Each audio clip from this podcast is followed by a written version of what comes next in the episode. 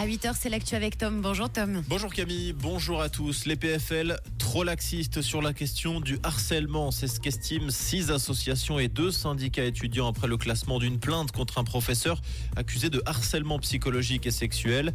Une lettre commune a été adressée à la direction de l'établissement. Une lettre dans laquelle les signataires considèrent que les nouvelles lois de l'école s'appliquent principalement au signalement des situations de harcèlement, mais n'ont que peu d'impact sur la manière dont les enquêtes sont menées ensuite. Les PFL annoncent qu'elle étudiera en profondeur les propositions émises. À Genève, le foyer de l'Étoile va fermer la semaine prochaine. Les mauvaises conditions d'accueil des migrants seraient la cause. L'année dernière, un jeune Afghan de 18 ans avait mis fin à ses jours après s'être fait notifier de son expulsion de Suisse. À partir de la semaine prochaine, les 130 résidents mineurs seront répartis dans trois nouvelles structures en campagne genevoise à Mérin et à Versoix. La chasse séduit de plus en plus de femmes en Suisse. La tendance est nationale. En 2022, rien que dans le canton de Zurich, les femmes représentaient 8% des personnes inscrites qu'il n'y en avait aucune 8 années plus tôt. Dans toute la Suisse, on enregistrait 355 chasseuses en 2014, soit 1% des effectifs. L'année dernière, 1071 chasseuses ont été décomptées, soit 3,5% des effectifs. Dans l'actualité également, Israël a donné son feu vert hier à l'ouverture d'un couloir humanitaire dans la bande de Gaza depuis l'Égypte.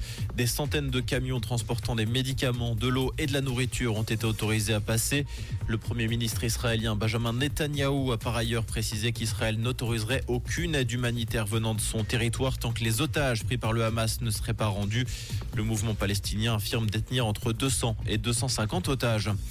Le Royaume-Uni durcit le ton sur la question du protoxyde d'azote à partir du 8 novembre prochain. Posséder du gaz hilarant sans pouvoir prouver que le but n'est pas d'en faire un usage récréatif pourra faire l'objet d'une amende. Ce changement de loi intervient pour stopper un usage détourné du protoxyde d'azote, notamment pour ses effets euphorisants. En basket, Fribourg Olympique a reçu 3 sur 3 en SBL.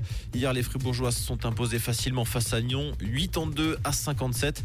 Seule équipe invaincue en championnat, Fribourg Olympique pointe à la première place du classement. Comprendre ce qui se passe en Suisse romande et dans le monde, c'est aussi sur Rouge. Rouge